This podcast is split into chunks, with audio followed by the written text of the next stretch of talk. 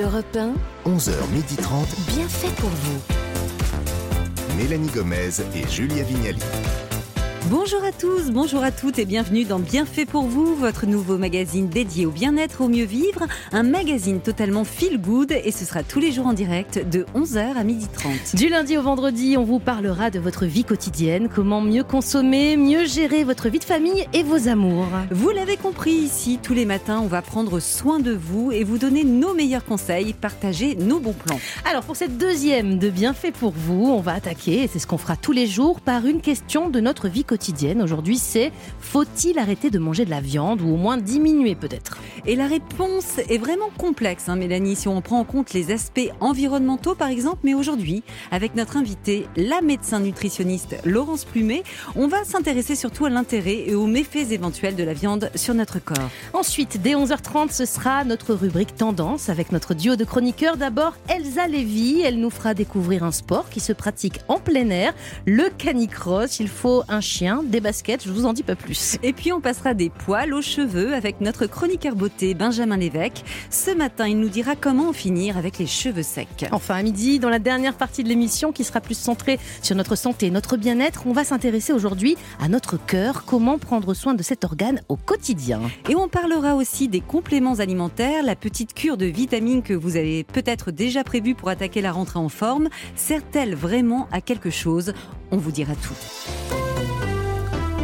Europe 1. Et bien voilà, c'est parti pour votre nouveau magazine bien fait pour vous avec tous les jours pour démarrer cette émission une question sur notre vie quotidienne, Mélanie. Celle d'aujourd'hui, Julia, la voilà. Faut-il arrêter de manger de la viande? Alors, je ne sais pas s'il a la réponse, mais en tout cas, il a enquêté.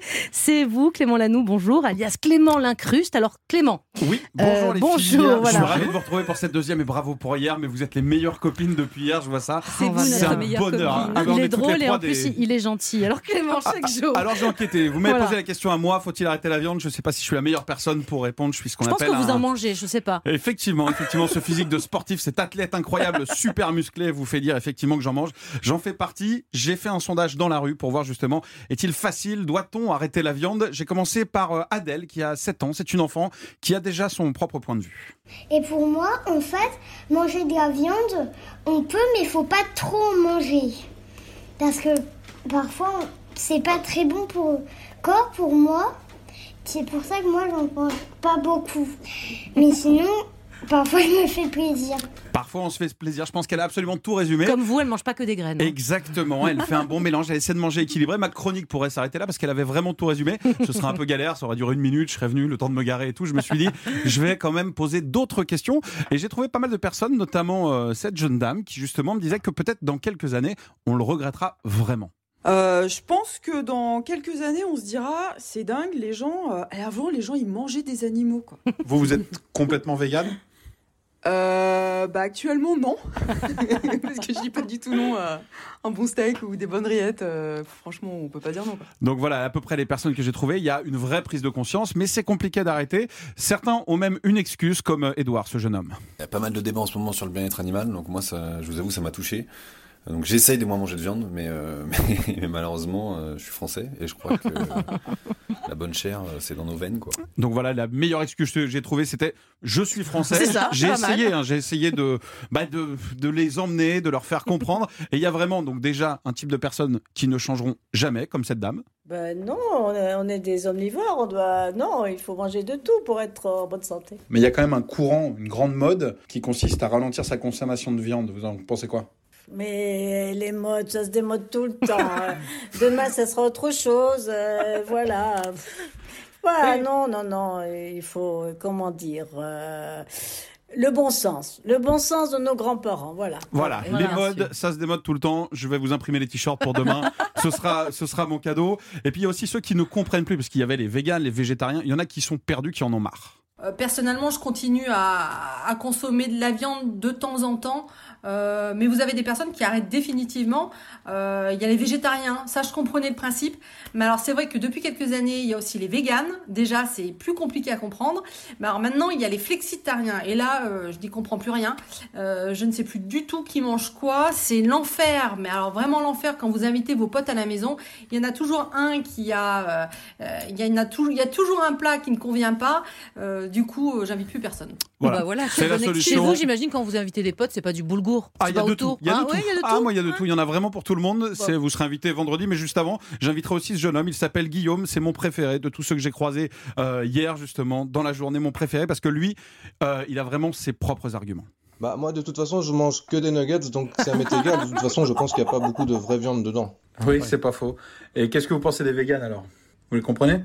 Euh, oui, enfin, je les comprends pas, mais euh, j'ai des amis qui sont végétariens et qui sont très gentils même s'ils sont végétariens, ça n'a rien à voir. Donc voilà ce qu'il faut retenir, ça Ils sont n'a gentils, rien à les voir. végétariens. Ils sont très Bah sympas, oui. chacun fait comme il veut, mais c'est quand même sympa de, de prendre conscience et de, de limiter. Et pour sa santé justement, et pour les autres, c'est un peu ce qui est ressorti de ce sondage. J'ai compté bon bah 100% de viandard quand même. hein. Ah oui, c'est ça. C'est c'est parce qu'on est français. Et voilà, ça c'est l'excuse de monsieur. Bien retenu, bravo.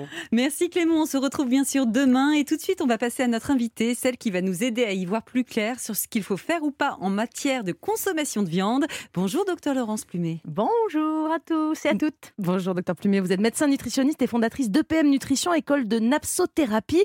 Alors justement, en quelques mots très rapides, euh, c'est quoi la napsothérapie? Alors, la napsothérapie, c'est c'est une formation qui permet à, à des gens qui sont dans l'accompagnement de bien maîtriser la nutrition, l'activité physique et le sommeil. Autrement dit, c'est un super coach qui possède les trois compétences. Et c'est vous ça?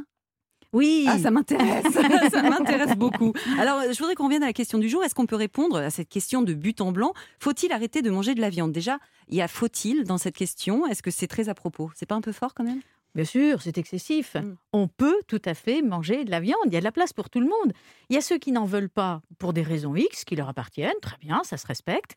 Attention, parce qu'il y a quand même des petits risques de manque de fer. Bon, ça, ils On le savent bien. oui, on bon, d'accord, c'est bien connu. Et puis, il y a ceux qui aiment la viande. Bah oui. Alors, la viande, vous savez, c'est c'est mode d'emploi. En fait, il faut savoir quelle quantité en consommer et puis sous quelle forme. Parce que la cuisson de la viande a aussi son rôle à jouer Ah voilà. dans l'aspect santé. Bon. Alors, on parle de viande, mais il y a la viande rouge et il y a la viande blanche.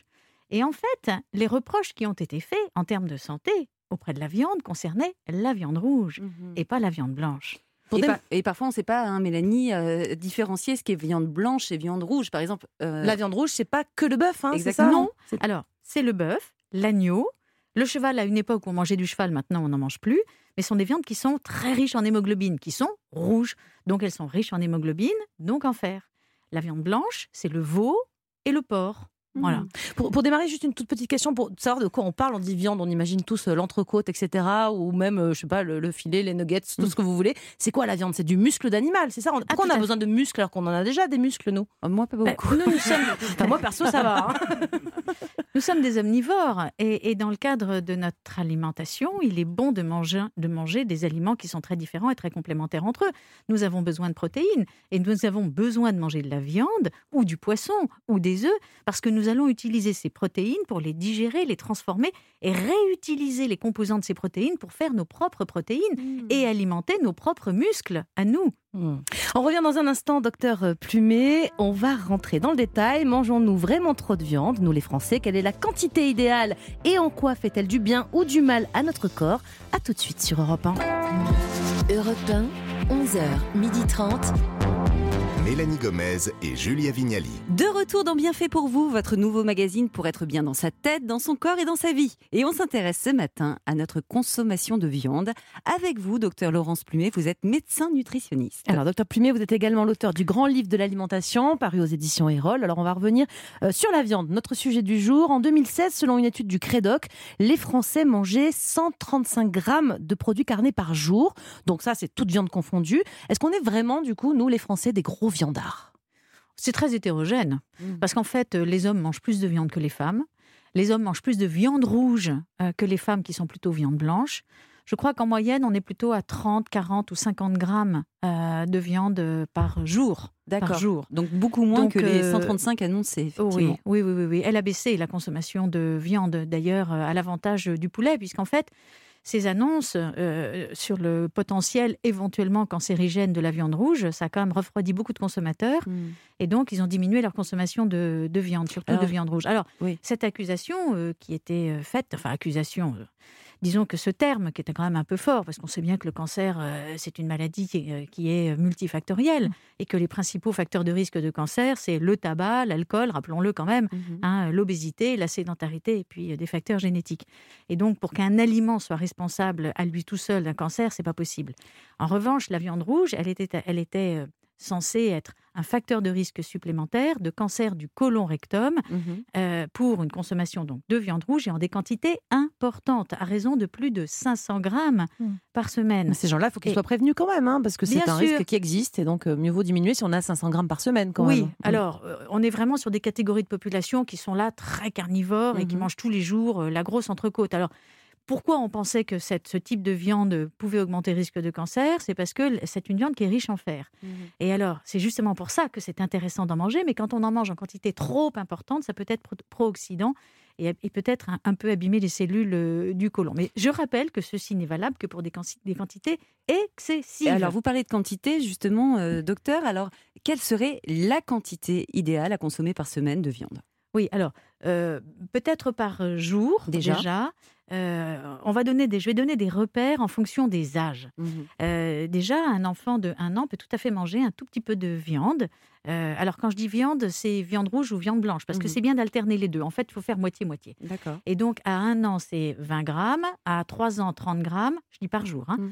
Euh, à 4 ans, 40 grammes. 5 ans, 50 grammes. 7 ans, Oula, mais à 70 18 ans, grammes. c'est 180 grammes non, on s'arrête à 10 ans où on est à 100 grammes. Et après, pour une femme, on est sur une portion d'à peu près une centaine de grammes la portion, hein, Mhm. euh, donc dans la journée, euh, de viande ou de poisson d'ailleurs. Euh, et donc 100 grammes pour une femme et plutôt 150 grammes euh, pour un homme. Pourquoi Alors, plus pour les hommes? Ah, Parce que l'homme a des besoins énergétiques plus élevés, il a aussi En une général, masse ils sont un peu musculaire. plus costauds que nous, Oui, mais pas c'est toujours. ça. Donc, ils ont le droit de manger plus de viande. Oui, oui, oui, oui. Vous êtes Oui, plus oui. grande que moi, peut-être vous avez le droit d'en manger plus que moi. C'est c'est une vraie Pas question. tellement une question de taille, c'est une question de masse musculaire. Ah les ouais. hommes ont beaucoup plus de muscles que nous, donc ils ont des besoins en protéines qui sont plus élevés. Voilà. D'accord. Donc euh, euh, c'est la raison pour laquelle les portions de viande peuvent être un peu plus importantes. Docteur Plumet, euh, on parlait tout à l'heure donc de la viande rouge et des éventuels, enfin du risque potentiellement cancérogène. Je crois qu'ils avaient alerté quand même surtout sur les viandes dites transformées et aussi les charcuteries. Là, euh, manger de la charcuterie tous les jours, il n'y a pas, enfin y a pas de doute, c'est mauvais pour la santé, c'est mauvais pour les artères, c'est ça Ah oui, oui, oui, oui, ça, bon, indépendamment du Et fait il faut que c'est limiter très sa gras. consommation. Oui, oui, bien sûr. Et puis les charcuteries sont salées, il y a des sels nitrités dedans. Euh, là aussi, il y a des recommandations, des recommandations sur une consommation à Sauf ne pas dans le saucisson de mon boucher, moi il m'a dit que je pouvais y aller bien tranquille. sûr, Mélanie. Vous Voilà. croyez tout ce que vous dit votre boucher. Oui, mais si, franchement, euh, sur les 14 repas que l'on fait dans la semaine, hein, déjeuner et dîner x 7, ça fait 14. Bon. Sur les 14 repas, moi, ce que je recommande dans le cadre d'une alimentation saine, variée, équilibrée et gourmande, c'est de manger deux ou trois fois de la viande rouge par semaine en respectant Mm. les quantités dont, dont je viens de parler. hein. C'est une portion de 100 grammes pour une femme et 150 grammes pour un homme. Donc deux ou trois fois dans la semaine. Ensuite, deux ou trois fois dans la semaine de la viande blanche. Mhm. Voilà. Ensuite, deux ou La trois blanche, fois. c'est dans- pas que le poulet, il y a la, la volaille, le lapin. hein, Absolument, aussi, c'est absolument. Le veau, on le classe dans plus quoi? Veau, plus veau, plus Mhm. veau euh, et porc. Euh, ensuite, euh, qu'est-ce que Il nous reste une dizaine de repas. hein, Oui, Laurence, alors, là. oui, oui, oui. Deux ou trois fois la du fin, Julien. Deux ou trois fois du poisson, dont Ouais. essentiellement du poisson gras, qui est très intéressant plan nutritionnel. Et puis, n'oublions pas les œufs. hein. Ah, Là, on peut bah en manger trois, quatre fois, cinq Oula, fois oula, euh, les la les œufs, semaine. vous êtes sûr Il y a du cholestérol là-dedans, non? Ah oui, mais ça, on on fera une On émission fera une sur les œufs si vous le voulez manger bien. des œufs ou tout du moins mais diminuer? Le cholestérol de l'œuf n'impacte pas le taux de cholestérol sanguin. Donc, c'est une profonde injustice que de se priver d'ailleurs des œufs. Alors, on a parlé de- du risque de manger trop de viande, mais est-ce qu'il n'y a pas un risque de ne pas en manger assez ou voire pas du tout? Oui, alors, euh, les femmes sont souvent vic- victimes de ne pas manger assez de viande rouge, car elles sont à risque euh, de manquer de fer, particulièrement les femmes qui ont des menstruations abondantes, qui portent un stérilet en cuivre, Ah bon? euh, qui Avec le souffrent- stérilet aussi, a ce risque-là? Oui, parce que les menstruations sont, un- sont beaucoup plus abondantes que sans stérilet. Ensuite, en cas d'endométriose, de fibrome, d'anénomiose, bref, dès lors qu'il y a quand même des petites hémorragies euh, tous les mois, ça compte sur le bilan fer. Et si ce sont des femmes qui ne mangent que de la viande blanche, voire même qui sont végétariennes, à ce moment-là, il est fréquent de constater qu'elles souffrent d'anémie. Et de carence en fer. Alors justement, si euh, on- ces femmes-là nous écoutent, qu'est-ce qu'on pourrait leur conseiller comme type de viande pour euh, justement prendre du fer et prendre des forces? Et c'est pas juste la semaine des règles, hein, c'est Ouais. pour euh, tout, le- tout, tout Ah le oui, mois, oui, on est d'accord oui, Mmh. c'est chronique, hein, c'est Mhm. chronique. Euh, alors, concernant les viandes rouges, si on peut essayer d'en parler avec elles pour changer un peu leur comportement, la viande rouge, bon, elles sont souvent écœurées par des viandes rouges qui sont peu cuites. Mm. Hein, la tranche de roast beef euh, saignante, euh, le faux filet euh, à peine cuit. bon, il y a des femmes qui sont écœurées par ça. En revanche, le petit steak haché ou faire des boulettes de viande avec du steak haché et de la sauce tomate, là, ça commence à être déjà bien plus gourmand. Ensuite, le foie. Le foie est également très riche en fer. Seulement, beaucoup de femmes vont se dire Ah, Ah, moi, le j'aime foie, pas ça le me donne foie. pas très envie. Non. Comment vous le cuisinez? Peut-être ça va nous motiver. Comment vous le cuisinez, vous? Ah ben moi, c'est à la poêle avec un petit beurre noisette. Mhm. Ensuite, euh, on déglace avec euh, du vinaigre balsamique et on sert ça avec une petite, purée. Purée de pommes de ça terre donne déjà un peu plus et une envie. petite Exactement. Voilà. Mais vous savez, en nutrition, hein, il faut parler aussi hein, de recettes. Alors, la grosse tranche de foie, ça peut un peu euh, écœurer. En revanche, les petits foies de lapin qu'on trouve maintenant dans les grandes surfaces, c'est très bon, c'est beaucoup plus petit. A la larme à l'œil. Ah, hein, je oui, le dire, les lapins. Je, je vois Mais- le petit lapin, je vois son petit foie et puis je vois l'assiette. Je suis sûre que si je vous dis foie de volaille, vous verrez moins la volaille. Mais là, comment dans ça se fait? Alors comment vous expliquez ça? Ah, bah parce que c'est affectif, on fantasme beaucoup avec l'alimentation, on fait des Mmh, On transferts. a plus souvent une, un petit été- lapin dans sa maison qu'une petite poule. Ah non, moi, j'ai ouais, Et ça a été pareil, c'était pareil avec le cheval aussi. hein, euh, ça, a, ça a tué la consommation de viande de cheval, hein, parce qu'on humanise l'animal, bien sûr. Donc, euh, le foie de volaille, c'est excellent pour les, pour les femmes parce qu'elles peuvent les, les associer dans la salade composée. Mhm. Vous faites une salade verte, vous mettez des petits morceaux de foie de volaille avec des pignons de pain, c'est absolument délicieux. Autre astuce, les moules. Les Ah. moules sont très très riches en fer. Ah. Donc manger des moules règlement, euh, de façon importante, oui. euh, c'est formidable. Et n'oublions pas les légumes secs, comme les lentilles, les flageolets, les haricots. Les lentilles se digèrent plus facilement que les autres légumes secs. Le fer est un peu moins bien absorbé et je conseille à la fin du repas de consommer un fruit riche en vitamine C, car la vitamine C va augmenter l'absorption du fer d'origine végétale. Bon, ben, on a toutes les astuces là. Est-ce que ça veut dire qu'une femme qui, qui serait encore euh, réglée, qui nous écoute, mais qui est végétarienne, parce qu'elle la viande, tout ce que vous avez raconté, même le petit foie de lapin bien, bien cuisiné, ça la- ça l'attente pas du tout et elle n'a pas envie et elle a ses raisons et on les respecte bien sûr, mais elle peut être carencée, donc ça veut dire que potentiellement ces femmes-là, elles doivent se supplémenter en fer? Alors, c'est possible. Maintenant, si elle mange des œufs, les œufs contiennent du fer aussi. hein. Donc, le végétarien mange des œufs. La végétarienne mange des œufs. Donc, ça, déjà, c'est une source de fer potentiel. Ensuite, il faut qu'elle soit à l'écoute de son corps. Si elle se sent très fatiguée, un peu palichonne, essoufflée, les cheveux qui tombent, Elle les est ongles un petit peu anémiée, cassants, clairement, hein, ouais. c'est un signe d'anémie. Il faut qu'elle en parle à son médecin qui fera un bilan sanguin, qui confirmera effectivement que les réserves de fer sont faibles et qui donc va la supplémenter. Il y a la, supplément, la supplémentation est obligatoire dans ces cas-là, avec des taux de fer importants, c'est du fumafère ou du tardiféron, 80 mg de sulfate de fer par jour, et ça pendant deux ou trois mois, il faut beaucoup de temps pour ressourcer les réserves en fer. Mais les conseils nutritionnels doivent être euh, associés, puisqu'elles ne vont pas prendre quand même ce genre de compléments euh, toute leur vie. Mais disons que c'est le talon d'Achille de la végétarienne, ça elle doit le savoir. Alors justement, en parlant de talons euh, d'Achille, il y a beaucoup de jeunes et notamment beaucoup d'ados qui deviennent parfois brutalement végétariens ou véganes. Est-ce que, vu leur âge, il y a un risque pour leur croissance et leur santé en général? Est-ce que s'ils décident de, de- choisir ce camp-là, est-ce qu'il faut les accompagner justement avec des compléments alimentaires? Qu'est-ce que vous leur conseillez? Oui, alors euh, d'ores et déjà, je dirais que le véganisme n'est pas fait pour euh, ni un enfant, ni un adolescent, ni une femme enceinte, ni une femme allaitante, ni chez des gens âgés, parce que c'est un mode d'alimentation euh, qui, qui risque d'entraîner énormément de carences. Alors, on peut se débrouiller, être en bonne santé en étant végane, mais alors il faut vraiment être calé en nutrition et savoir se supplémenter. Il y a au moins 5 ou 6 carences potentielles. Le végétarisme, ça n'est pas pareil. On mange de tout. Euh, les produits laitiers, des œufs, euh, et puis ensuite, évidemment, les aliments du règne végétal. Donc, les carences ne concernent que le fer. Donc, un adolescent ou une adolescente qui décide d'être végétarienne, pourquoi pas euh, penser au fer Mais le mieux est encore le flexitarisme. C'est-à-dire que si on n'a pas envie de manger trop de viande pour des raisons, la terre, l'animal, etc., euh, eh bien, on, on peut se garder de manger de temps en temps une belle pièce de viande, que ce soit au restaurant, chez des amis ou parce qu'on a envie de se faire plaisir, parce que c'est vrai que c'est bon et il n'y a pas de mal à ça. La viande fait vraiment partie de l'équilibre alimentaire et elle a de réelles qualités nutritionnelles. Merci, docteur Plumet. Vous restez avec nous. Dans quelques minutes, on continue avec vous. Vous êtes médecin nutritionniste à parler de la viande et de comment la consommer avec modération pour rester bien dans son corps. Vous verrez que la façon dont on la cuit a son importance. Alors restez avec nous sur Europe 1. Europe 1, bien fait pour vous. Julia Vignali Mélanie Gomez. Vous écoutez Europe 1, c'est bien fait pour vous, votre magazine Bien-être, Mieux Vivre. Soyez les bienvenus si vous nous rejoignez. Alors on tente ce matin de répondre à cette question. Faut-il arrêter ou diminuer notre consommation de viande dans l'intérêt de notre corps? Et pour cela, vous êtes toujours avec nous, docteur Laurence Plumet. Vous êtes médecin nutritionniste, fondatrice d'EPM Nutrition, école de napsothérapie.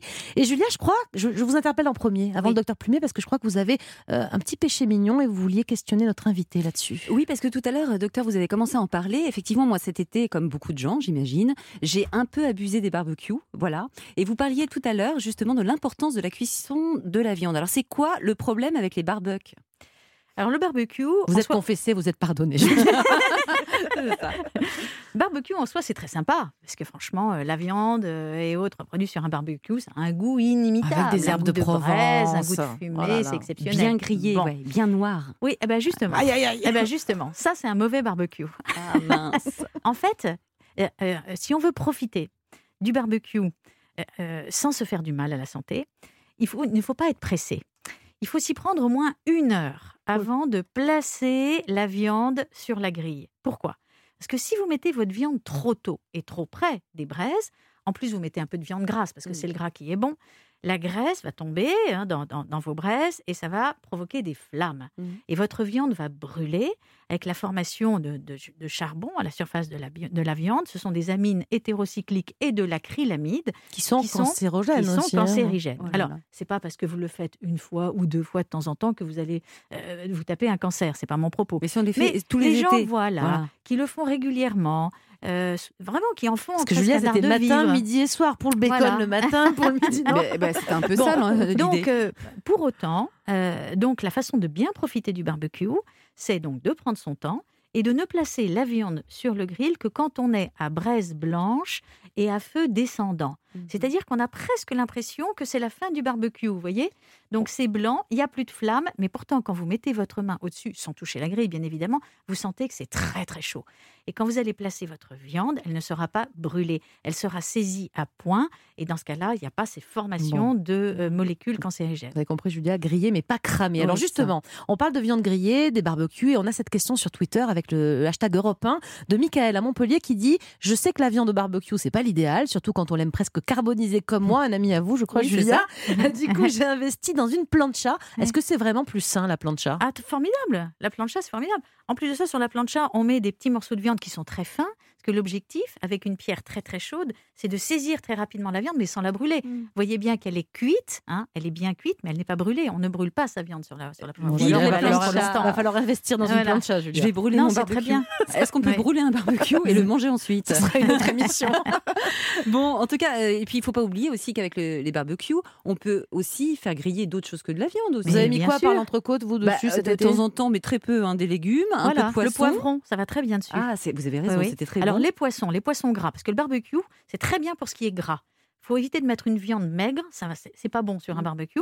Et concernant les poissons, poissons gras, les sardines par exemple. Mmh. Sardines sur un barbecue, c'est fantastique. Et puis l'odeur, Les voisins aiment moins en général. Moi, j'ai testé cet été, les voisins n'ont pas aimé du Euh, tout. ça c'est vrai, ça c'est vrai. Mais par contre, le mieux, c'est aussi de, de- de tremper sa viande avant euh, dans un La faire mariner. voilà, dans une Mm. marinade. Ça lui donne encore plus de, de moelleux et de saveur. Mm. On n'oublie pas non plus qu'il n'y a, pas que la viande, elle l'a dit Julia, parce qu'on peut faire griller euh, des, des légumes surtout. Oui. Elle, elle a parlé des poivrons, vous avez parlé des poivrons, pardon, oui. mais on peut parler aussi des aubergines, des tomates, des champignons. C'est hyper riche et du coup, il devient beaucoup plus coloré ce barbecue et meilleur pour la santé, parce mais que plein de vitamines en plus. Ah, mais un barbecue peut être très sain. Mais les saucisses aussi, c'est ça, non? Les chipots, non? Oui, alors c'est vrai qu'elles vont perdre une partie de, de leur graisse, mais là aussi, il faut pas les carboniser. Mais, Mais à la la chipot, plancha, ça- ça, c'est ça- très- ça passe mieux à la plancha, la chipot. Euh, ça reste toujours aussi gras, hein, je vous- Ah oui, ça, ça efface pas le gras, la, Alors, une question fondamentale, hein, est-ce qu'il y a, parce qu'il y a saucisse et saucisse. si je l'achète au supermarché, moi, je dis pas qu'elle soit mauvaise, mais chez mon boucher, je la trouve quand même moins grasse. Est-ce qu'elle, Oui. est-ce qu'il faut bien la choisir sa viande? Est-ce que ça compte finalement où on l'achète cette Ah viande? oui, oui, oui, bien sûr. Les, les grands spécialistes vous diront que le, le- le boucher euh, qui à ce moment vous garantit, vous garantit une traçabilité avec des viandes d'élevage de qualité, des animaux qui, qui pèsent au pré. Euh, vous avez alors sur le plan nutritionnel, ça change pas grand-chose. On est toujours sur une grande richesse en protéines, en fer pour la viande rouge, en vitamines du groupe B.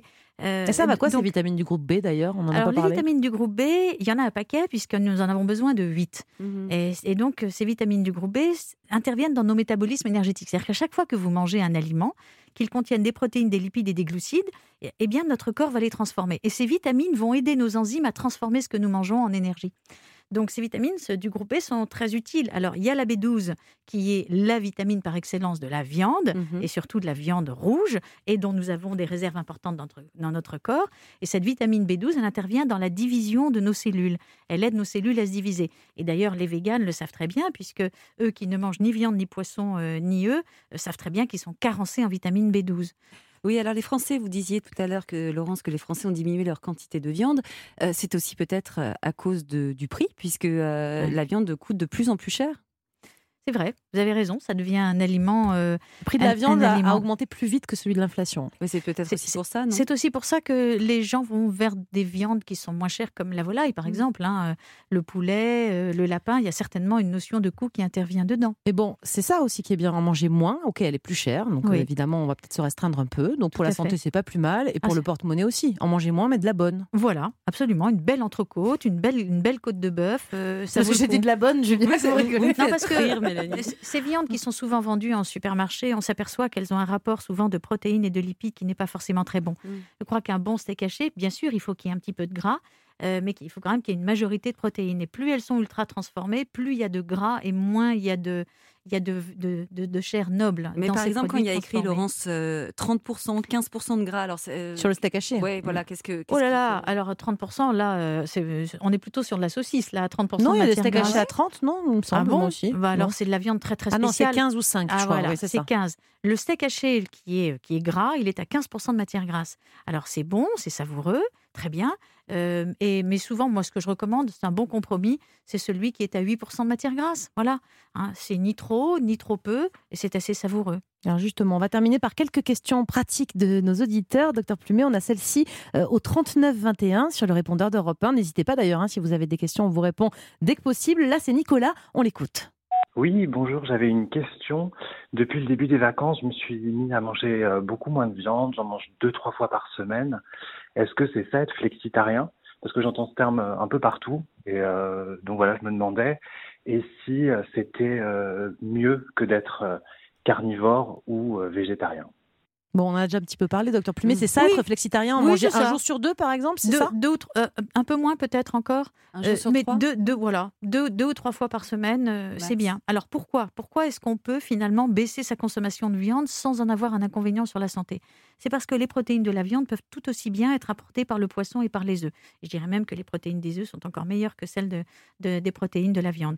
Parce que euh, les lipides de la viande peuvent être apportés par les autres aliments et parce que les vitamines du groupe B, dont la vitamine B12, se trouvent également dans le poisson et dans les œufs, qui en contiennent en quantité importante. Donc ceci pour dire que si on se prive de viande, c'est plutôt un aspect gustatif, c'est plutôt se priver d'un aliment qui est bon et savoureux, mais sur le plan nutritionnel, il n'y a guère de conséquences si on compense soit la viande rouge par de la viande blanche, soit la viande avec le poisson euh, et les œufs. Euh, sur le plan santé, il ne se passera pas grand-chose, en, en dehors du fer chez des femmes qui en ont particulièrement besoin. Mais encore une fois, la question, euh, c'est de, c'est de dire, faut-il se passer de viande? Non. Quand on aime la viande, on peut en manger et c'est très bon pour la santé, De à condition d'en respecter le mode d'emploi. Alors, dernière question, toujours euh, via Facebook, hein, de, de Léon dans les Côtes d'Armor. Alors, il dit qu'il a fait un, un- le fameux régime du camp il y a quelques années. On- enfin, perso, moi aussi, j'ai essayé. Elle avoue, elle et confesse donc- beaucoup aujourd'hui. Oui, je hein. confesse énormément. Et on mangeait, enfin, ils ont mangé tous les deux beaucoup de viande, des protéines animales, donc du coup, à tous les repas. Il a eu la chance de perdre 25 kilos, lui. Ce qui n'a pas été votre cas, mais vous avez pas autant non, à perdre quand même, Euh, vous oui, avez non. rien même. Non, mais c'est Ouais. vrai que ça, ça sèche, hein, comme on dit. Est-ce que euh, on peut dire que la viande fait maigrir? Alors, le gros inconvénient des diètes euh, hyperprotéinées, comme leur nom l'indique, c'est qu'on est dans l'excès de protéines. Et les protéines, autant c'est utile.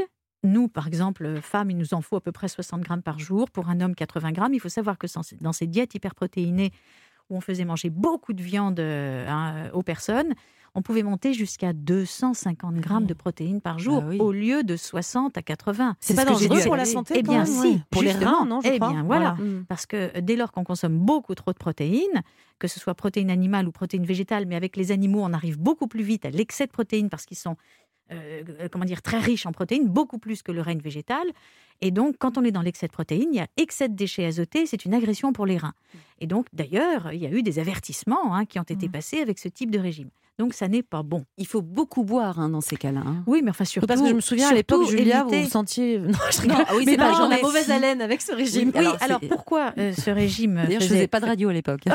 Ce- pourquoi ce régime faisait maigrir? C'est parce qu'on on était dans l'excès de protéines qui sont très rassasiantes, donc ces gens-là n'avaient pas faim. Et d'autre part, dans ce régime, il n'y avait pas de glucides du tout. Il n'y avait pas de féculents, il n'y avait pas de légumes, il n'y avait pas de fruits, parce que l'objectif, c'était surtout de ne pas réveiller le pancréas et de ne pas sécréter C'est à cause de ça, la mauvaise haleine c'est- normal, Mm. voilà, c'est normal. L'insuline fait rentrer le glucose dans les cellules. Comme il n'y avait pas de féculents euh, ni de, de produits sucrés, du coup, le corps, il n'y avait que des protéines, le corps fabriquait des corps cétoniques comme carburant de secours, et c'est ça qui était responsable de cette mauvaise haleine. Donc c'était un régime surtout à ne pas faire. À bannir. Merci beaucoup, hein, docteur Plumet, d'avoir répondu à nos questions et à celles de nos auditeurs. Pour ceux qui voudraient en savoir plus, je rappelle votre ouvrage, hein, Le grand livre de l'alimentation paru chez Erol. Merci beaucoup, docteur. 11h30 sur Europe 1. Bien fait pour vous. Mélanie Gomez et Julia Vignali. De retour sur Europe 1 et c'est bien fait pour vous, votre nouveau magazine Feel Good, Conso, Bien-être. Et maintenant, on passe à notre rubrique Tendance avec notre duo de chroniqueurs qui vient à l'instant de nous rejoindre en studio. Oh, Benjamin Lévesque. Me regardez pas comme ça. Benjamin Lévesque, mais quel, quel ramage vous avez, coquine. vous avez le cheveu soyeux. Comment faites-vous? Ah Quelle bah. introduction En revanche, vous, vous avez le cheveu sec. Oh, je ne vous permets pas. Oui, j'ai les pointes sèches. Alors, non, que je ne y vous faire? inquiétez pas, Julia, j'ai la solution. En gros, c'est l'huile de coco, du froid et une brosse. Je vais tout vous expliquer. Bon, c'est pas tout de suite votre tour, c'est pour l'instant le tour d'Elsa Lévy. Vous allez toute l'année euh, nous faire découvrir les tendances chouettes, insolites, qui font du bien ou le buzz. Et aujourd'hui, on va parler de quoi? Alors figurez-vous que jeudi, c'est la journée mondiale du chien. Donc je me suis dit, bah tiens, ça tombe bien, ça va être l'occasion de parler d'une tendance plutôt insolite, mais encore peu répandue, le canicross. Ah, attendez, moi je connaissais le motocross, mais alors pas du tout le, cré- le Ah, mais alors canicross. c'est exactement pareil, sauf qu'on remplace la moto par le chien et qu'on ne monte pas sur son chien, bien évidemment, on court derrière attelé. En fait, le canicross, c'est un mix entre la course à pied, le trail et une balade en plein air, mais avec son chien attaché au niveau du bassin. Euh, un peu le même principe que les chiens de traîneau, sauf qu'il n'y a pas de traîneau, hein, c'est nous le traîneau. Euh, D'ailleurs, le canicross tire son origine du ski attelage. On est d'accord, Elsa, il n'y a pas de ski par contre dans cette histoire. hein. Voilà, vous avez tout compris, il n'y a pas de ski et on peut courir avec un ou deux chiens. Après, au-delà, la pratique s'avère un peu risquée. euh, même si tout ça dépend bien sûr de la taille des chiens, parce qu'on se doute bien que la traction ne sera pas la même avec six chihuahuas ou avec un dog allemand. Mais ça veut dire que je peux aller courir avec mon pincher. Alors absolument, on peut canicrosser. Très bien. Avec n'importe quelle race de chien, tant que ce ne sont pas des chiots pour ne pas compromettre leur croissance. Et cette pratique trouve de plus en plus d'adeptes parce qu'il y a plein de bonnes raisons de faire du canicross. Eh oui, j'imagine. hein, on court tracté par un chien. Donc, en fait, vous nous parlez d'un sport de façon un peu déguisée, là, c'est ça? C'est ça, c'est un, peu- c'est un peu déguisé, mais c'est du sport, c'est même beaucoup de sport. Alors déjà, ça permet de perdre du poids Mhm. euh, pour soi, mais aussi pour votre pincher. Il faut savoir qu'en France, 30% des chiens sont en surpoids, Mhm. euh, malgré les confinements successifs euh, qui leur ont permis de se promener plus que d'ordinaire. Euh, ça n'a pas suffi, nos chiens s'empâtent. Aussi, autre avantage du canicross, on va développer notre capacité musculaire, euh, notamment les cuisses, les mollets, les fessiers et les abdos. Donc c'est quand même du sport. hein, Bah, il reste Je suis rien de plus en plus a moi. c'est ça. Il reste plus de, de zone musculaire. C'est- Alors, c'est ça comme permet- l'aviron en fait. Dans les joues, peut-être. Oui, dans les joues quand on rit. Alors, ça permet également d'améliorer notre système cardiovasculaire, de déstresser, de s'oxygéner et d'augmenter sa capacité respiratoire, surtout si vous pouvez pratiquer l'activité à l'air pur, donc sur une plage, en montagne, en forêt, mais vous pouvez très bien la pratiquer en ville, euh, sur le bitume. Quand on ne vise pas les compétitions, Euh, il n'y a pas vraiment de contre-indication sur les surfaces de pratique. Le but, c'est de communier avec son animal qui est vecteur de vitalité et d'enthousiasme. Mais euh, à part emprunter le chien de la voisine si on n'en a pas soi-même, de quoi a-t on besoin pour Eh cette bien, activité? de pas grand-chose et ça ne coûte pas très cher. Pour Encore une 100 bonne nouvelle, Ouais, mais le canicross, c'est que des bonnes nouvelles. Euh, pour 100-150 euros, on aura tout l'équipement qu'il faut. Un harnais pour chien, une laisse amortisseur, c'est une ligne élastique avec un amortisseur intégré qui permet d'absorber les chocs de la course et un baudrier pour se relier au chien. Donc le, ba- le baudrier va épouser le bassin et protéger le bas du dos des à-coups. Bon, moi, si je prends le, le chien de ma voisine, j'ai les baskets, j'ai le short, ben, je suis prête alors. Mais oui Alors, même si cette pratique est extrêmement tentante, hein, je vois ça ici, on ne s'improvise pas canicrosseur au débeauté. Il faut éduquer son chien un minimum. euh, ne serait-ce que lui apprendre le mot stop, ça paraît basique, mais en fait, voilà. Car beaucoup de coureurs ont vite été découragés avec leur chien qui leur saute dessus continuellement, qui ne court pas vraiment, qui s'arrête pour tout renifler ou qui change de direction en permanence. Alors heureusement, il y a des clubs hein, qui proposent des stages d'initiation avec des tarifs qui varient entre 50 et 250 euros, donc c'est pas donné. Donc pour la version zéro dépense, Ah, il y a toujours ce qu'on aime. Il y a toujours les bons vieux tutos YouTube, pas facile à dire au passage, pour apprendre à votre chien comment aller à droite, à gauche, en avant, etc. Ou des conseils tout bêtes, hein, comme celui-ci, extrait de la chaîne Canidélite. En gros, ce qu'il ne faut pas faire, c'est cramer votre chien à la première séance de canicross, qu'il se fatigue, qu'il n'en puisse plus et que finalement, bah, il déteste ça par la suite. Ah, c'est trop drôle parce qu'en fait, à la fin, c'est toi qui tractes ton chien. C'est si tu te tu débrouilles le mal. dresses pas un petit peu au Exactement. départ, Euh, donc, amis auditeurs, vous avez compris, comme toute pratique sportive, il faut quelques connaissances. hein. Voilà, et je conseille d'ailleurs le site de la Fédération française des sports de traîneau et canicross et le site de la Fédération des sports et loisirs canins qui recense toutes les infos. On y trouve même les plannings de compétition pour quand vous serez vraiment au point. Oui, on va attendre quand même d'avoir, euh, parce que j'imagine qu'il faut une sacrée condition physique. hein. Ouais, on en va tout cas, attendre un il petit faut, peu. faut aimer courir. Voilà. Alors, euh, si jamais courir c'est pas votre truc, c'est pas grave. On peut aussi opter pour le cani VTT à vélo. donc. Ah, vélo, j'aime bien. ça. Ouais, Ah ouais. moi Je aussi. préfère, j'adore. Mais c'est quoi le cani VTT Ah, Qui est sur le VTT Non, pas le chien. On n'est pas dans un dessin animé, c'est bien le chien devant. Il y a aussi le cani trottinette, ambiance euh, Oula. chien de traîneau des villes, donc c'est un peu dangereux. Ça, Non, c'est risqué, ça, ouais. dangereux. ça. Ouais, ouais, ça peut paraître dangereux. Et enfin, on peut aussi opter pour quelque chose de plus calme, c'est le cani marche. hein, ça consiste à marcher. Son Bah ouais. chien, en fait. hein. Ouais, mais il faut mettre un baudrier. Non, mais ça, c'est génial. Ça fait des années que je fais ça, en fait. Je suis Mais faut mettre avec un baudrier? Non, ah, pas tant Ah, voilà, donc c'est pas exactement la même chose, parce que c'est plus sportif avec le baudrier. Et de toutes ces pratiques, donc j'en ai entendu parler sur le site emmène-ton-chien.com, euh, dont les slogans résument absolument tout ça parfaitement. C'est wafement bien et c'est trop ouf. C'est vous qui êtes trop Ouf, bravo. Elsa. Merci beaucoup Elsa. Avec plaisir. Bon, Benjamin Lévesque, euh, c'est à votre tour, mais juste avant, le canicross, ça vous tente vous moi j'adore les chiens. Alors j'avais un bulldog français, c'est pas voilà. trop la race pour, euh, Ouais, pour ne courir, racontez pas l'histoire de votre bulldog français. mais promis, je vais me prendre un labrador et je vais essayer. Mais alors, bon, moi j'ai quand même été un peu vexée tout à l'heure. Je vous ai fait un compliment. Je vous ai dit que vous avez le cheveu soyeux, tout ça, un, un- un beau ramage, et vous me dites que j'ai- les pointes sèches. Mais non, pas du tout. Comment du déjà tout. on peut savoir si on a le cheveu sec Eh ben rien qu'en le touchant, déjà comme euh, ce que vous faites, on le sent, le cheveu euh, est très rêche. Vous avez un petit peu l'impression d'avoir de la paille sur la tête. Ça vous parle ça les filles? Ouais, moi, carrément, là, j'ai les doigts. C'est, la après fin chaque été aussi, voilà. Et puis on peut aussi avoir du mal à se coiffer hein, puisque le cheveu accroche sur les ça doigts passe pas les doigts et sur le peigne. Bon, oui, on, sait à quoi c'est dû, Benjamin, ces, ces cheveux secs. Pourquoi j'arrive pas à passer la main Eh bien, c'est tout simplement que vous manquez de sébum. En fait, vous savez, la peau, elle est lubrifiée en permanence par du sébum, hein, du gras, et qui vient des glandes sébacées qui se trouvent euh, notamment à la racine des poils et des cheveux. Alors, c'est très utile, hein, puisque sans ce précieux sébum, eh bien, notre peau serait sèche comme une feuille de papier. Vous vous rendez compte? Et Ah, puis on peut C'est quoi une feuille de papier de papier, Ah, pardon. de papier, parce que la feuille de papier, J'ai c'est vu le l'ange passer. Alors on peut avoir les cheveux euh, secs euh, naturellement, ça peut être euh, génétique et ça dépend aussi du type de cheveux. Par exemple, les cheveux crépus ou frisés, eh bien ils auront tendance à être très secs hein, puisque le sébum en fait n'arrive pas à glisser le long euh, du cheveu et reste bloqué au niveau du cuir chevelu. Alors moi j'ai de la chance, mon sébum reste bloqué Non, au vous, niveau très bien. au du cuir chevelu, mais j'ai quand même les pointes sèches. C'est curieux, non? cheveux. Ça arrive. Ça arrive? arrive. Ouais, Benjamin. C'est quand t'as vraiment pas de bol. D'accord, j'ai compris. Benjamin, on a souvent l'impression d'avoir les cheveux plus secs à cette période de l'année. Moi, c'est vrai que c'est systématiquement au retour des vacances. J'arrive pas à passer la main dans les cheveux comme vous nous avez expliqué. C'est vrai, c'est c'est vraiment l'été. C'est dû à quoi? C'est normal, l'été en fait on s'est euh, beaucoup plus exposé au soleil et le problème eh bien, c'est que euh, les rayons abîment et assèchent les cheveux comme l'explique Marine Perron-Léonard. Elle est la directrice recherche et développement chez Eugène Perma. C'est les UV qui vont, euh, à force de l'exposition solaire, amener au même- à un problème d'oxydation aussi. Donc ça va casser les lipides aussi, ça va oxyder les protéines du cheveu de la même manière. Et si vous êtes beaucoup au soleil, en combinant l'eau de mer, le sel, euh, qui va en fait euh, apporter un peu de matière aux cheveux et va pas aider non plus ensuite au démêlage, etc. Donc c'est vraiment tout un cocktail de conditions qui font que vous arrivez avec des cheveux secs à la fin de l'été.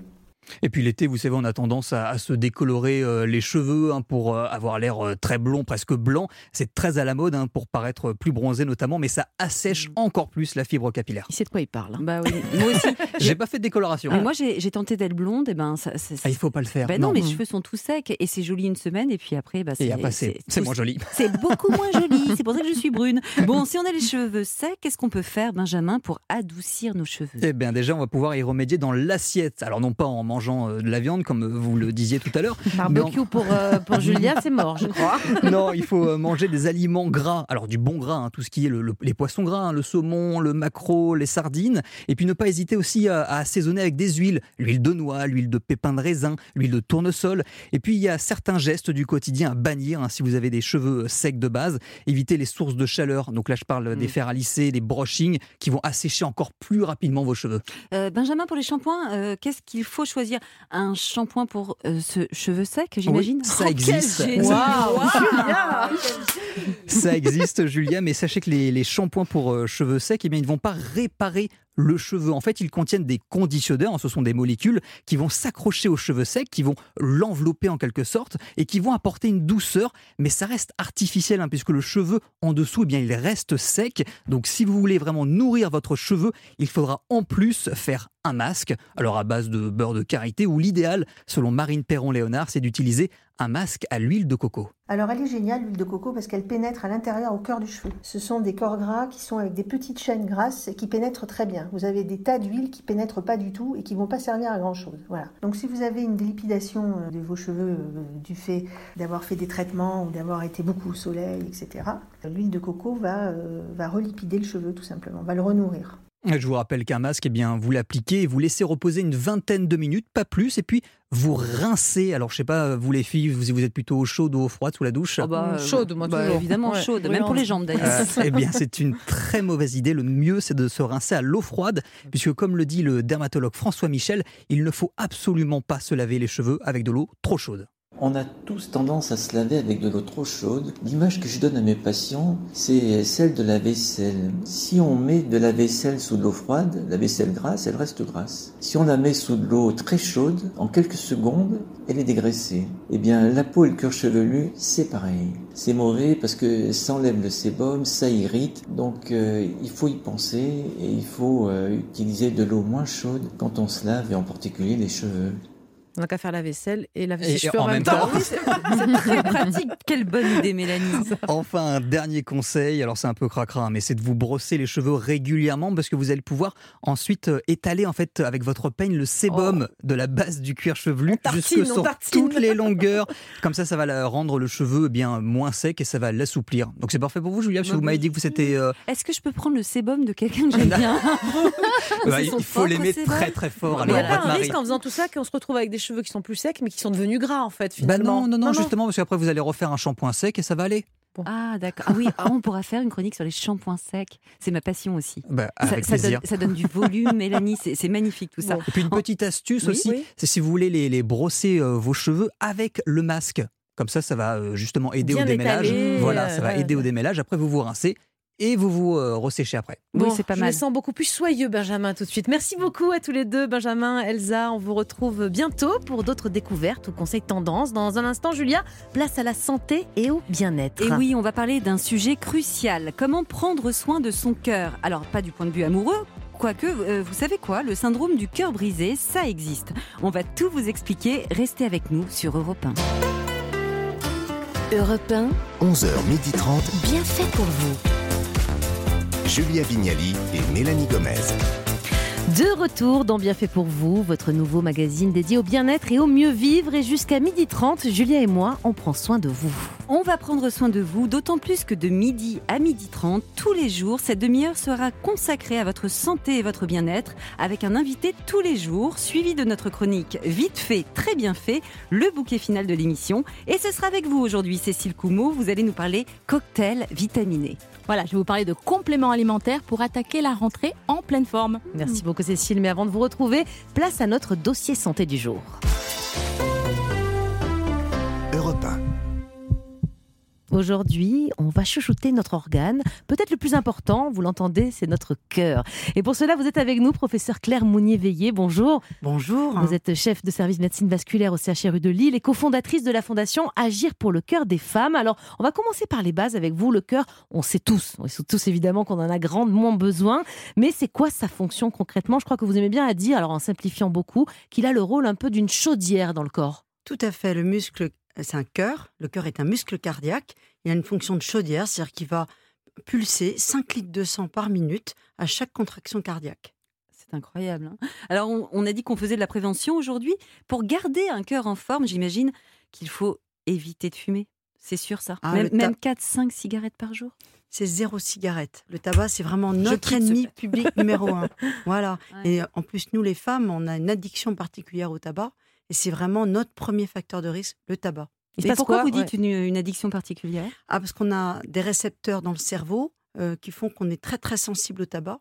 Et Plus que a les hommes, donc vraiment. Plus que les Ouais. hommes. Et une femme a beaucoup plus de mal à arrêter de fumer qu'un homme. Mais vous dites dès la première cigarette, il peut, il peut se passer quoi dans mes artères, par exemple, ou dans mon cœur? Dès ma première cigarette, il se passe Bah, quoi? la cigarette, ça va provoquer Je un- ne fume plus, je précise, hein, parce que j'ai dit ma cigarette. Moi, ça fait deux ans que je suis débarrassée. hein.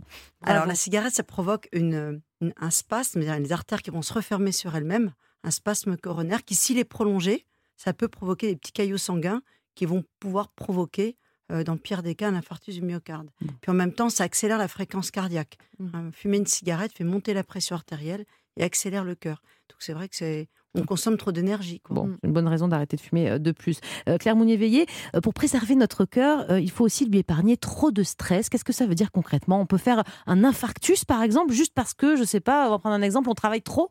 C'est possible? Alors le stress, c'est le troisième facteur de risque de l'infarctus du myocarde. Ça sert à rien de faire peur. Il faut l'anticiper et agir sur ce mauvais stress. Il y a des gens stressés qui nous écoutent, il doit y en avoir beaucoup. Voilà, Alors on est encore en il y a vacances pour stress, certains. hein. Il y a le mais- stress ouais. aigu où effectivement ça peut provoquer, quand on a des petites plaques de cholestérol dans les artères, une rupture de plaques.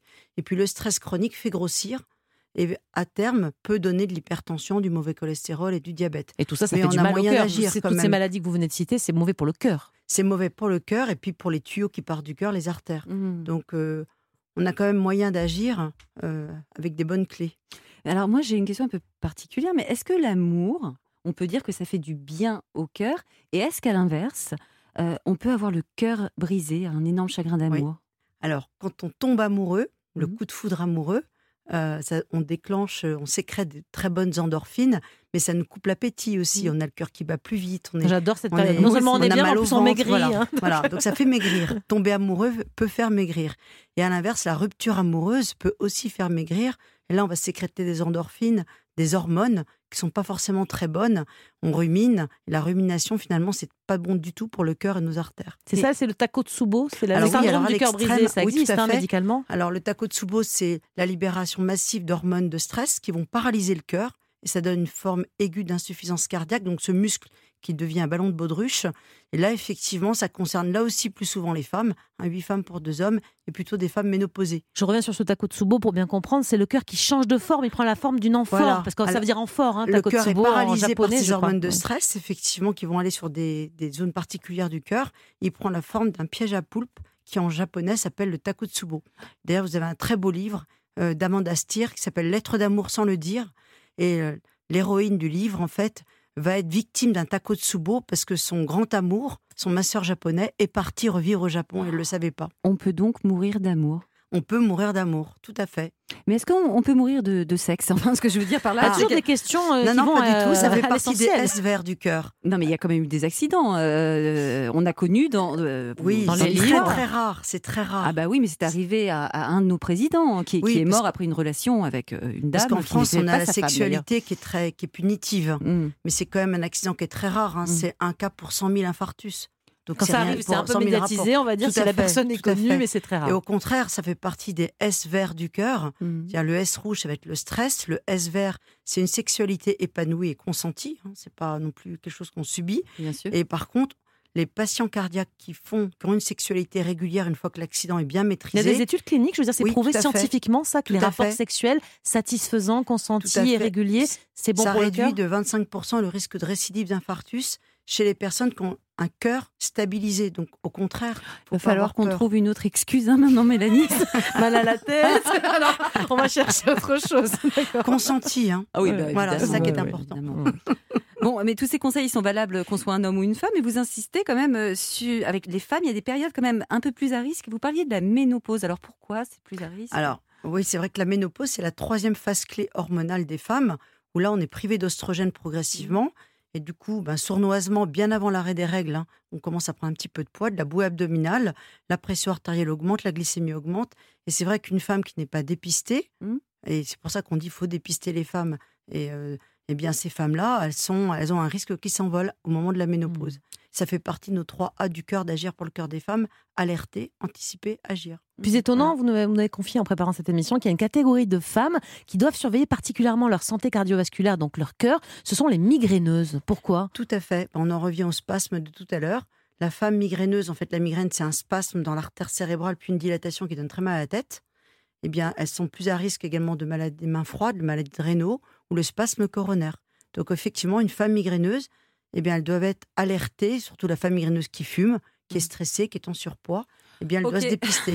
Vous êtes de rien de tout ça, ah, migraineuse, j'en sais Bah, rien, J'ai quelques euh, migraines de temps en temps, docteur. C'est Mais c'est quoi, Alors- migraineuse C'est un peu plus que ça, quand même. La pas migraine, euh, bah, il y, a- il y a des prodromes, hein, vois, c'est des petits signes avant-coureurs. Par exemple, la plus connue, c'est la migraine ophtalmique. Mm. On a des petits points brillants, puis on commence à avoir mal à la tête et envie de vomir. Mm. Mais surtout, la migraine, pour les jeunes femmes, il faut qu'elles sachent que c'est une contre-indication à la contraception avec oestrogène de synthèse. À la pilule. Si- voilà, Mm. si elles fument, par exemple, si elles ont un autre facteur de risque.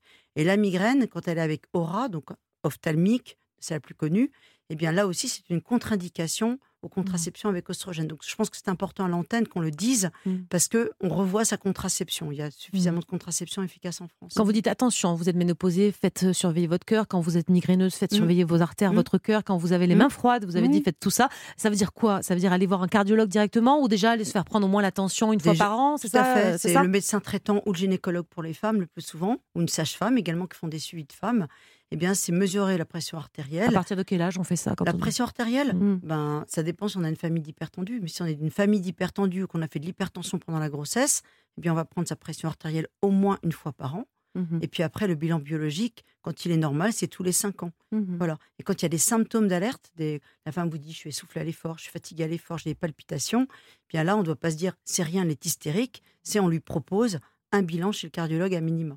Alors on parle beaucoup des femmes, hein, mais les hommes, euh, c'est pas le même, c'est pas le même risque quand même. Bah, si les hommes, on va dire un homme à partir de 45-50 ans, vous regardez les hommes dans la rue, euh, ces tranches d'âge-là, là aussi, ils ont une obésité abdominale qui apparaît, surtout qu'on est de plus en plus sédentaire avec le télétravail. Donc si C'est vraiment un homme- localisé au niveau du ventre, hein, souvent Oui, chez cette les graisse hommes, à partir de abdominale, 40, voilà. 50 ans, on va Donc, dire. euh, ouais. Un homme de 40, 45 ans qui a un passé de fumeur, par exemple, qui a commencé à fumer à 13-14 ans, ben, c'est pareil que pour une femme, sauf que les femmes, elles ont en plus des particularités hormonales. Donc on, on peut conseiller aux messieurs qui nous écoutent euh, de perdre un peu de poids au niveau, enfin de, un peu de graisse au niveau du ventre. ouais. faut bouger. hein, on a le test des escaliers aussi. Ah, c'est quoi montez euh, quatre escaliers sans être essoufflé, vous êtes en bonne condition physique et notamment le cœur est en bonne condition physique.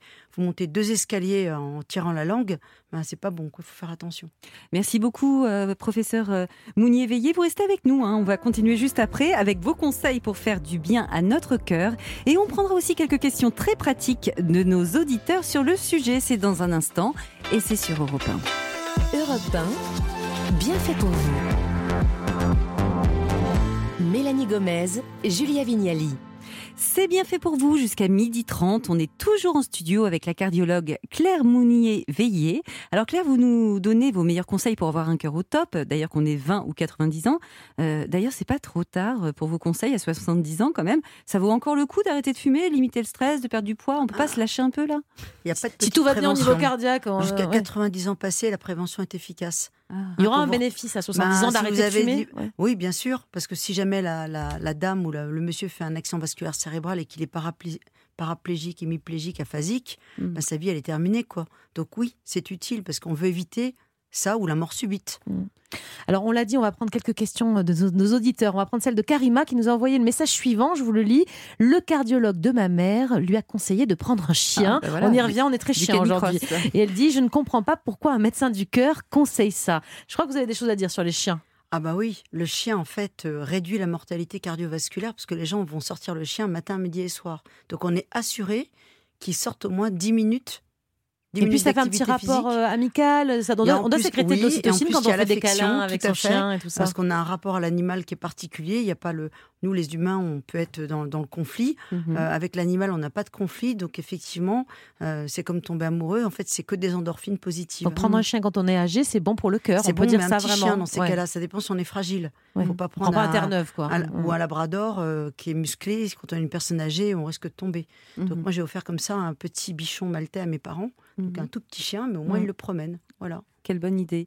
Euh, il y a aussi Bertrand qui a 58 ans et qui lui s'inquiète pour son épouse qui a mal au ventre depuis deux jours et qui est en surpoids. Il dit qu'il a lu que ça pourrait être un symptôme d'infarctus chez les femmes. Ça c'est vrai ou pas? Euh, oui, mais c'est quelque chose qui doit être, qui doit aller et venir. Si c'est vraiment des douleurs abdominales prolongées tous les jours, c'est possiblement pas le cœur. Mais néanmoins, Mm. si sa femme est en surpoids, Mm. elle va faire son bilan cardiovasculaire et c'est bien que ce soit un homme qui s'occupe de sa C'est femme. bien, c'est joli, je trouve, moi, monsieur Donc, nous écrit pour son sympa. épouse. Mais Ouais. par contre, c'est vrai, il signale cette histoire de, de maux de ventre pour les femmes parce que les signes de l'infarctus, alors aujourd'hui, on a dit qu'on était dans la prévention, néanmoins, les femmes qui ont un infarctus n'ont pas le même- les mêmes symptômes qu'on imagine parfois chez les hommes. Le bras qui fait mal, ce qu'on voit dans les films aussi, la, la poitrine qui serre. Chez les femmes, l'infarctus, il est parfois différent, il se présente différemment. Oui, ça peut être un essoufflement, des palpitations, une fatigabilité à l'effort. Et si les gens vont regarder les fiches pratiques sur agir sur le cœur des, pour le cœur des femmes.com, eh bien, on a une fiche avec des petits pictos, Mhm. hommes et femmes. Et voilà, qu'on lise ou pas, eh bien, on a ces petits pictos d'alerte et c'est très utile. Alors, puisqu'on parle euh, beaucoup des femmes, avec la fondation Agir pour le cœur des femmes, donc vous êtes la cofondatrice, je crois que vous allez proposer fin septembre, hein, c'est bien ça, une initiative, un bus rien que pour elles. Est-ce que vous pouvez nous expliquer? Alors avec Thierry Drion, qui est cofondateur à mes côtés, on a effectivement euh, mis en place un bus du cœur qui va aller dans cinq villes cette année, Lille, Marseille, Avignon, La Rochelle et Saint-Étienne. Fin septembre, hein, c'est ça Fin septembre, c'est santé inclusive, femmes, santé, précarité, donc c'est destiné aux femmes en situation de précarité. Et il va y avoir dans ce bus magnifique Rose Barbie, euh, quatre stands de dépistage, euh, risque cardiovasculaire, métabolique, addiction et gynécologie. Et c'est gratuit, hein Et c'est tout à fait gratuit. Et on travaille avec les mairies des villes. C'est-à-dire que si la mairie n'est pas à nous aider pour aller chercher ces femmes dans leur quartier, il n'y aura pas de bus dans la ville. Donc c'est vraiment une co-construction euh, médico-sociétale. Et c'est euh, 200 femmes par ville et on a de très beaux partenaires euh, qui nous soutiennent. C'est une super initiative. hein. On a Thierry quand même, juste pour terminer, on prend une dernière question euh, d'auditeur. Thierry sur euh, le hashtag, sur Twitter, sur le hashtag Europe 1, euh, qui nous demande, vous avez parlé de poids, vous avez parlé du ventre, pourquoi les bourrelets au niveau de mon ventre vous dérangent tant, madame? Pourquoi Claire Mounier-Veillé? Là, vous êtes carrément alpaguée. Euh, Claire, pourquoi cette graisse abdominale, on l'aime si peu pour le cœur? Ah bah parce que cette graisse abdominale, c'est pas des petits adipocytes inertes, c'est au contraire, ils sécrètent plein de substances très très inflammatoires qui vont agresser la paroi de l'artère. Donc c'est un booster de la maladie athéromateuse. c'est pas la même graisse que dans les pas la même- cuisses Il vaut ou, mieux euh, être une poire qu'une pomme. Hein, pour les femmes, la graisse sur les fesses, c'est pas grave. Ah, bon, on est Euh, contente. hein. Bah voilà, super. Merci beaucoup, professeur Claire Mounier-Veillé, pour, euh, pour tous vos conseils. Et vous pouvez encore rester avec nous d'ailleurs, parce que la chronique Vite fait, très bien fait de Cécile Coumeau, euh, qui va suivre, va vous intéresser, j'en suis sûre. Alors, Cécile, on va le dire, vite fait, mais soyons honnêtes, vite fait, mais bien fait, bien sûr, c'est la rentrée. Boulot, préparation des enfants pour l'école, un virus, euh, malgré tout, qui circule toujours. Bref, beaucoup d'entre nous ne seraient pas contre un petit coup de pouce. Vous allez donc tout nous dire sur les compléments alimentaires aujourd'hui. Oui, alors sur les compléments alimentaires, ceux qui promettent euh, vitalité, tonus et surtout un système immunitaire en béton qui va être capable de lutter contre tous les virus qui vont pas manquer de venir cet hiver. Alors attention, je ne parle pas du, du coronavirus, hein, mais des virus traditionnels responsables des rhumes, des rhinopharyngites et autres bronchites. Quoi. Et, et en plus, c'est carrément à la mode, hein, c'est en plein boom ces compléments alimentaires, non? Ah oui, alors c'était déjà euh, un marché très très euh, dynamique. Et là, la pandémie leur a donné encore un coup de pouce. Les ventes, écoutez bien, ont fait un bond de 221% Wow, oui. entre C'est dingue. 2019 et 2020. Bah Alors Cécile, on parle de quoi concrètement? Parce que euh, des cocktails de, de vitamines, par exemple, qu'on voit beaucoup, on voit des publicités partout dans les pharmacies, même dans le métro, enfin sur, Ouais. sur ces cures là à prendre pendant l'automne pour une rentrée en pleine forme, c'est ça? Oui, c'est exactement ça, mais pas que, parce que c'est, comme vous l'avez dit, vous l'avez vu dans les pharmacies, c'est un rayon qui est quand même très très bien achalandé.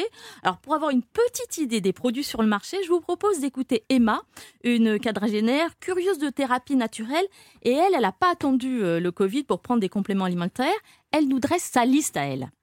Un complément alimentaire avec plein de vitamines et puis euh, également des, minéraux, des oligo-éléments.